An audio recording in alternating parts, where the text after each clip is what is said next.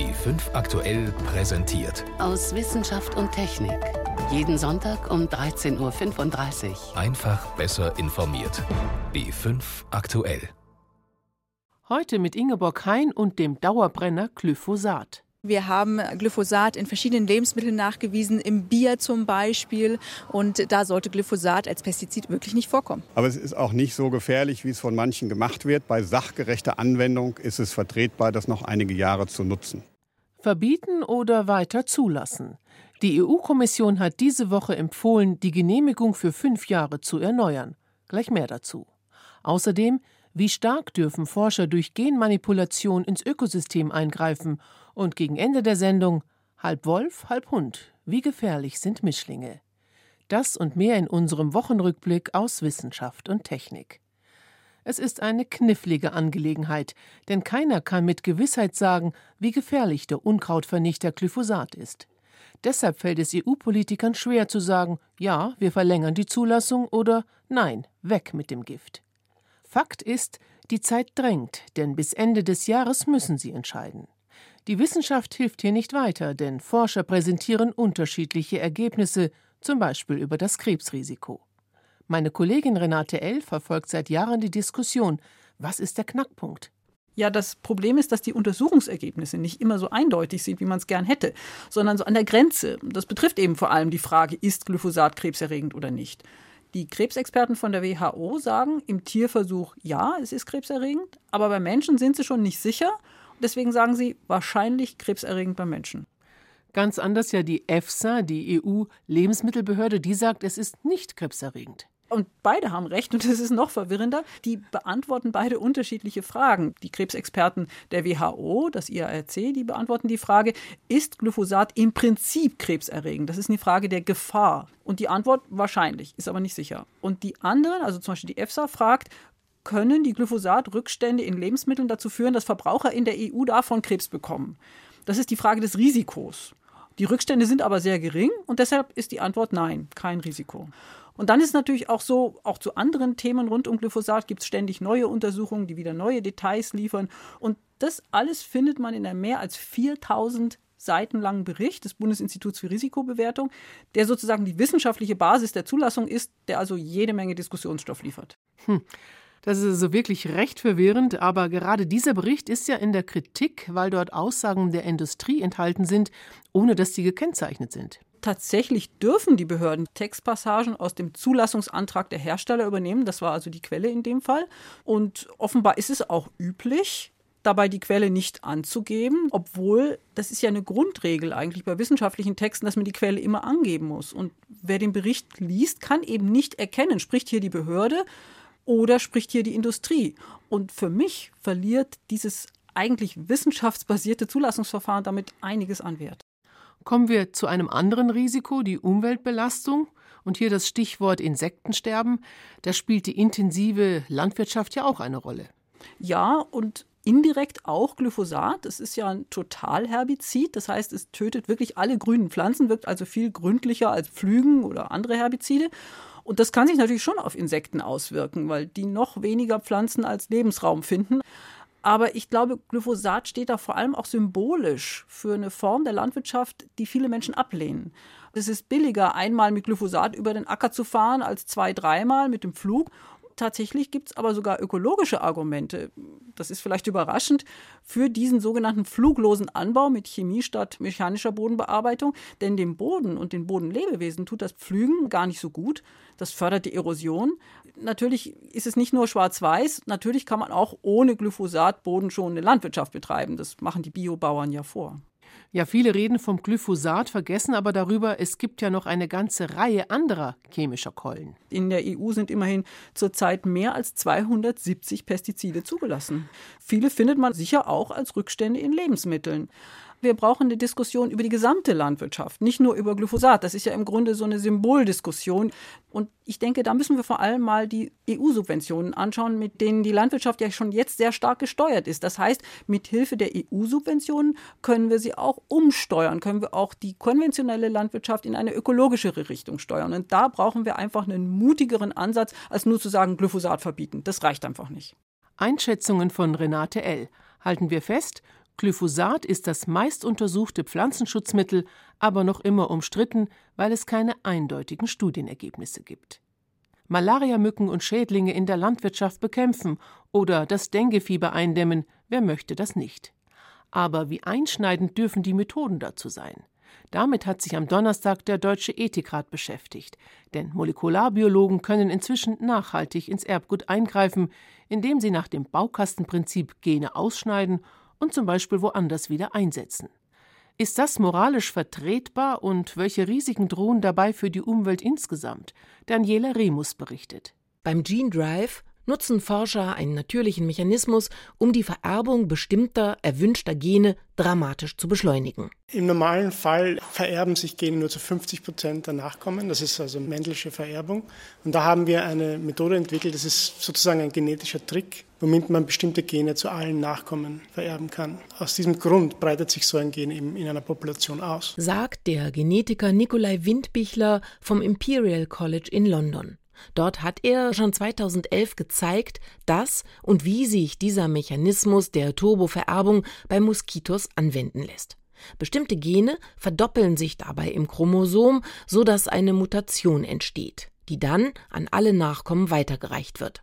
Das Ergebnis? Innerhalb kürzester Zeit lassen sich genetische Veränderungen, etwa die Augenfarbe oder Fruchtbarkeit, in einer Population verändern. Darin sehen Nikolai Windbichler und seine Kollegen einen vielversprechenden Ansatz gegen Krankheiten, die bisher nicht wirkungsvoll bekämpft werden können, wie etwa Dengue, Chikungunya oder Malaria. Es geht darum, eine Methode zu entwickeln, mit der sich ganze Populationen genetisch verändern lassen, zum Beispiel Moskitos, die die Malaria übertragen. Beherrschbare Problemlösungsstrategie oder unumkehrbarer Eingriff in die Evolution. Das sind die beiden Positionen, die sich bei der Beurteilung der neuen Gentechnologie Gene Drive ziemlich unversöhnlich gegenüberstehen, so auch in Frankfurt bei der Tagung des Ethikrates. Nikolai Windbichler hält die Freisetzung gentechnisch veränderter Moskitos für vertretbar. Zwar noch nicht jetzt, die Technik sei noch nicht ausgereift, aber in etwa zehn Jahren. Da sich der Gene Drive Mechanismus nach 30 bis 50 Generationen in den Insekten von selbst beendet, also nicht mehr funktioniert, befürchtet der Genetiker dann auch keinen unumkehrbaren Eingriff in die Evolution. Und auch der Biologe Marc Schetelich, Professor für Insektenbiologie an der Universität Gießen, sieht in der Technologie vor allem Chancen. Die Idee hier ist nicht, in die Evolution einzugreifen, sondern äh, in meinem Fall zum Beispiel in Gießen da eine Schädlingsbekämpfung zu machen. Das heißt, eine Population zu reduzieren, damit Agrarprodukte eben geschützt werden können. Die Kritiker befürchten, dass mit dem Gene Drive-Prinzip Teile der Natur unumkehrbar zerstört würden dass sich die Turbogene auf andere Organismen übertragen könnten oder dass die gesamte Technologie wegen ihrer Eingriffstiefe eine fatale Einbahnstraße sei, aus der es kein Zurück gebe.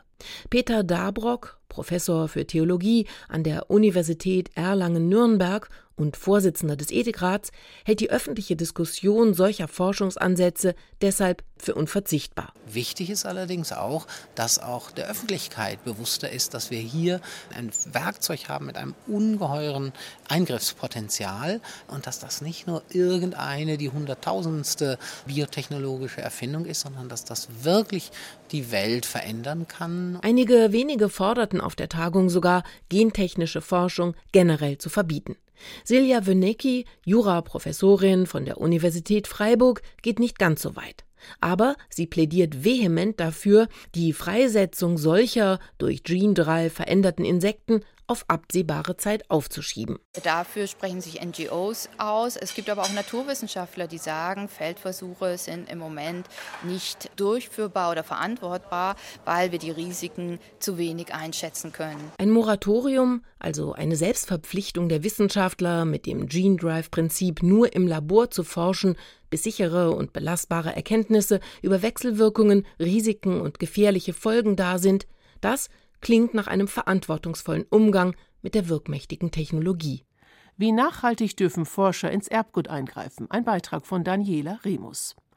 Sie hören B5 am Sonntag aus Wissenschaft und Technik. Im Studio Ingeborg Hein. Eine neue Startbahn am Flughafen, eine Umgehungsstraße oder auch ein Gartenfestival, darüber können Bürger mitentscheiden.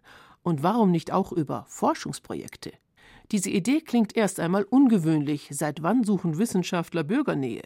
Trotzdem haben gerade darüber jetzt Experten bei einem Gipfel in Estland diskutiert. Jan Rubner. Robert Jan Smits ist EU-Generaldirektor für Forschung und als solcher ein unermüdlicher Handlungsreisender in Sachen Wissenschaft. Sein Lieblingsprojekt zurzeit ein tragbares Dialysegerät. Eine Patientenorganisation hat mich angesprochen. Sie will ein tragbares Dialysegerät bauen. Viele Patienten müssen regelmäßig ins Krankenhaus für eine Blutwäsche. Das ist sehr unangenehm. Und die Frage ist, warum geht das nicht zu Hause? Können Forscher nicht so etwas entwickeln? Smits ist überzeugt, dass Europa solche publikumswirksamen Projekte braucht. Er kann sich vorstellen, dass etwa ein Viertel der für das nächste Jahrzehnt geplanten Forschungsmittel in sogenannte Missionen fließen soll. Und für diese Missionen sollen alle mitreden Unternehmen, Patientengruppen, Umweltverbände. Nur so, sagt er, lässt sich rechtfertigen, dass die EU so viel mehr als bisher in Forschung steckt. Es ist wichtig, dass wir Forschung in Innovationen, in Produkte und Dienstleistungen umsetzen. Die Missionen können ein schöner Weg sein, um Innovationen zu schaffen und gleichzeitig für Begeisterung zu sorgen.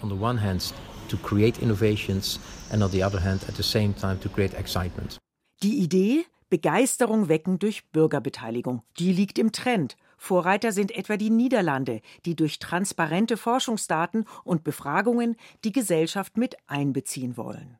Auch Irland geht diesen Weg.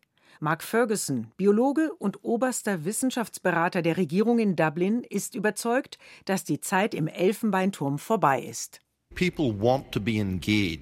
Menschen wollen beteiligt sein, bei der Formulierung von Fragen, bei der Lösung und bei der Finanzierung. Wenn Menschen beteiligt werden, kommt mehr dabei heraus, sagt Ferguson. Er nennt ein Beispiel aus dem erdbebengeplagten Neuseeland. Dort lässt die Regierung jetzt, auf Wunsch der Bevölkerung, Bauweisen erforschen, die den Erdstößen besser standhalten. New Zealand asked the public, the general public, what research that they would like in Neuseeland hat man die Bevölkerung gefragt, was erforscht werden sollte und mit welcher Priorität. Man hat auch alle Forscher befragt und politische sowie gesellschaftliche Gruppen. Was die Bevölkerung als vorrangig genannt hat, war aber niemanden sonst auf der Liste. Und das waren erdbebensichere Häuser. Eine sehr vernünftige Sache. Anders gesagt, Forscher wissen nicht zwangsläufig besser, was erforscht werden muss. In Irland will man in Zukunft einen Teil der staatlichen Forschungsmittel für solche populären Projekte ausgeben. Das wäre tatsächlich ein Paradigmenwandel, denn die meisten Forscher argumentieren gerne, dass nur sie entscheiden können, was wichtig ist. Sie sind es, die hierzulande zum Beispiel über die Deutsche Forschungsgemeinschaft die Verteilung der Mittel bestimmen. Der Mediziner Günther Stock, Vorsitzender des Verbunds Europäischer Akademien, findet, dass es so bleiben soll. Es ist ja immer auch eine zutiefst wissenschaftliche Frage. Es geht ja nicht nur immer darum, was will ich, sondern es geht auch immer darum, kann ich es? Wie stark kann ich es? Unter welchen Bedingungen kann ich es machen? Gibt es eine Methodologie dafür überhaupt? Wissenschaft ist an Methoden gebunden. Auf die Bürger zu hören, das ist eine Sache. Aber das dann eins zu eins umzusetzen oder ich sage mal im Sinne eines demokratischen Prozesses Forschungsthemen auszuloben, dafür wäre ich nicht zu bekommen. Stock nennt das Beispiel der Batterieforschung. Wer hat denn von der Öffentlichkeit jemals was gesagt, dass wir Batterien brauchen, damals, als es notwendig wäre, es anzufangen? Wer aus der Öffentlichkeit hat denn das Internet gefordert? Das heißt, die Frage ist schon, käme solche öffentliche Forderung rechtzeitig? Eine Bürgerbeteiligung sieht Stock in jedem Fall kritisch. Wenn wir Forschung machen wollen, die irgendwo den Leuten gefällt und sie nicht exzellent ist und so etwas führt, dann ist es Placebo-Forschung. Placebo oder echte Forschung? Das wird man wohl erst in ein paar Jahren wissen, wenn klar ist, was bei den demokratisch gewählten Projekten herausgekommen ist. Bis dahin könnte man ja schon mal das tragbare Dialysegerät entwickeln.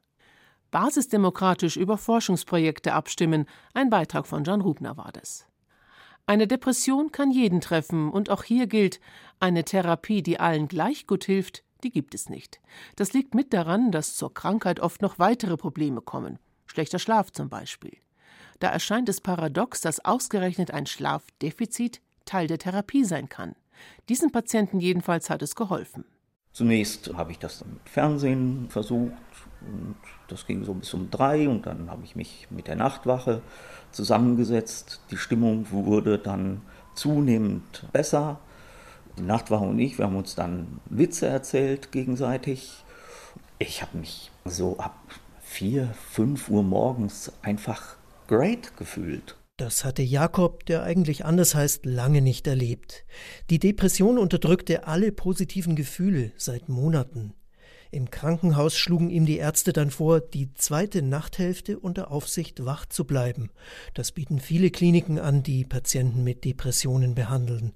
Auch das Max-Planck-Institut für Psychiatrie in München, sagt der Oberarzt Axel Steiger. In unserer Klinik bieten wir zweimal in der Woche Schlafentzüge an das Wesentliche ist, dass Patienten dann doch für einen vorübergehenden Zeitraum erfahren, dass die Depression nichts Unverrückbares ist, sondern durch diese Maßnahme vorübergehend Erleichterung findet, bis das Zusammenwirken aller Therapien nachhaltige Besserung erlaubt. Denn der Schlafentzug wirkt nicht allein, sondern zusammen mit Medikamenten und Psychotherapie, ist ein Baustein in der Behandlung, der etwa bei jedem zweiten Betroffenen gegen die Depression wirkt, sagen US-Forscher, die mehr als 2000 Studien ausgewertet haben.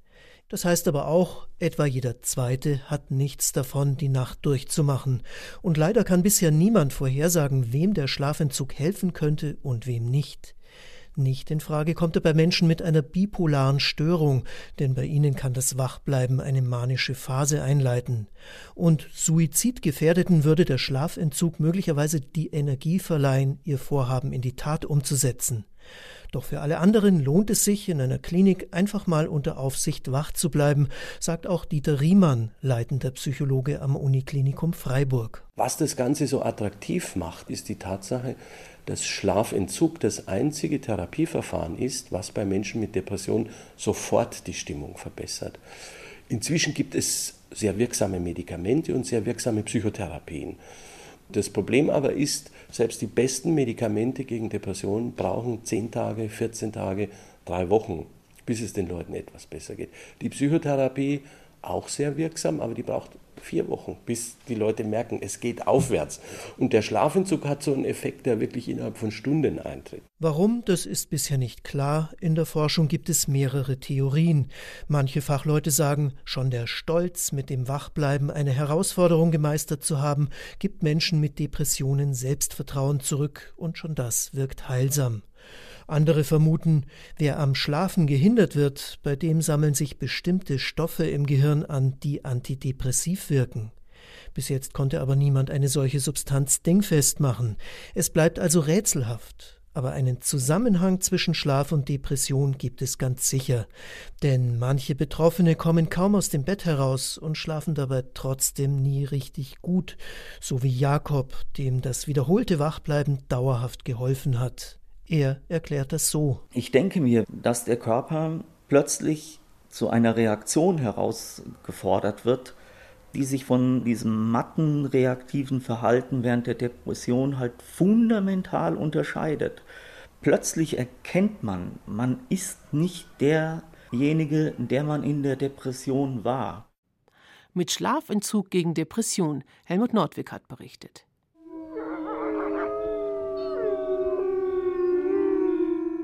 Unverkennbar Wölfe. Kein Tonbeispiel haben wir in unserem BR-Archiv über Mischlinge aus Wolf und Hund. Aber jetzt ist eine Wölfin mit sechs Jungtieren in Thüringen gesehen worden, deren Vater ein Hund ist. Und schon ist die Aufregung groß. Die Tiere gehören abgeschossen, sagen die einen. Das ist mit dem Tierschutz unvereinbar, sagen die anderen. Warum die Aufregung? Susi Weichselbaumer hat recherchiert. Die sechs Welpen leben mit ihrer Mutter auf dem Gelände eines Truppenübungsplatzes in Gotha-Ordruf. Der Anfang ihrer Geschichte ist schnell erzählt. 2014 kommt die Wölfin von Sachsen nach Thüringen. Eine Pionierin, sprich, sie ist allein auf weiter Flur. Diesen Frühling findet sich wenigstens ein Artgenosse, ein Labrador-Mischling wohl, der sich häufig auch allein auf dem Truppenübungsplatz rumtreibt, um zu wildern, erzählt der Wolfexperte des Naturschutzbundes NABU Silvester Tamas, der mitverantwortlich ist für das Wolfmonitoring des Landes Thüringen. Da ist er einfach nur hingegangen, hat die gedeckt und ist wieder verschwunden. Das heißt, die Sozialfunktion, die eigentlich dem Rüden im Wolfsrudel zukommt, der hätte die nämlich normal versorgt, der Wolfsrüde. Diese Situation konnte eigentlich der Hund gar nicht erfüllen. Die Wilson war völlig auf sich allein gestellt und hat eigentlich das getan, was jede Mutter mit den Kindern macht unter Einsatz ihres Lebens, ja eben Schafe gerissen. Einmal vor wenigen Tagen, was die öffentliche Debatte darüber, was mit den Welpen geschehen soll, noch mehr angeheizt hat. Das Problem ist aber keineswegs, dass Hybriden in freier Wildbahn besonders aggressiv wären oder andersherum zutraulicher als echte Wölfe. Das sind sie laut Studien nicht. Sie würden sich einfach unter das Wolfsrudel mischen und darin wahrscheinlich, weil schwächer und weniger fit als richtige Wölfe, rasch untergehen. Thüringen hat nun aber kein Wolfsrudel, in dem die Mischlinge einfach so untergehen oder mitleben könnten, sondern eben nur eine Einzelwölfin mit jungen Hybriden. Tierschützer Peter Höfken von der Vereinigung Peter schlägt vor, die tierfreundliche Lösung ist einfach, die Tiere für einen bestimmten Zeitraum einzufangen, zu sterilisieren und sie wieder dahin freizulassen, wo sie gerade leben, da wo ihr natürliches Zuhause ist. Und damit wäre dem Artenschutz und dem Tierschutz Genüge getan. Tatsächlich diskutiert das Thüringer Umweltministerium diese Option müsste dann aber nachrüsten bei Schutzvorrichtungen, etwa um Schafweiden der generell subventionierten Schäfer sicherer zu machen. Gegen eine Einzelwölfin hat man sich da finanziell bisher zurückgehalten. Überhaupt würde man sich gerne weiter zurückhalten. Der Fall sei heikel, sagt Staatssekretär Olaf Möller.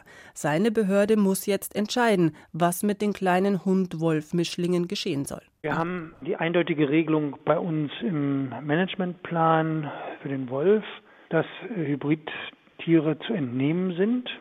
Das eine wäre der Abschuss das andere wäre eine lebendige Entnahme durch Fallen. Und dann gibt es wieder zwei Möglichkeiten. Das eine wäre, dass man die Jungtiere dann einschläfert oder das andere wäre, dass man sie irgendwo anders hin verbringt. Da sind wir auch innerlich zerrissen. Niemand tötet gerne Tiere und schon gar nicht jetzt gerade so eine Jungtiere, die möglicherweise auch ganz nett aussehen und so.